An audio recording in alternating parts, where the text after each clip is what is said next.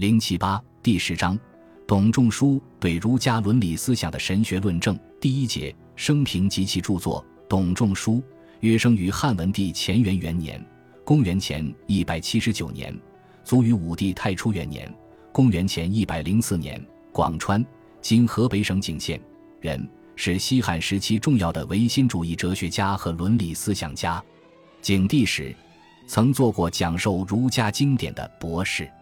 据说他刻苦自学，专精于数古，《太平御览》三年不窥园，《汉书·董仲舒传》还谈在《新论本造》中说，董仲舒专精于数古，年至六十余不窥园中菜。《太平御览》中说他乘马不绝母聘，志在经传也。他在汉武帝时应试，受到最高统治者的重视，成为官方哲学的代言人。他晚年虽然家居。但朝廷如有大义，使使者即廷尉、最高司法官、掌刑狱，张汤就其家而问之。他讲学时常下为讲诵，而且还往往由他的弟子吕不书等转向传授。弟子传以九次相授业，或莫见其面；有的弟子跟他学了多年，但未直接听他讲过课，也没有和他本人见过面。他的著作流传下来的有他向武帝的征问作答、举贤良对策。有成《天人三策》和一本名为《春秋繁露》的论文集。董仲舒是一个把儒家伦理学说理论化和系统化的代表人物。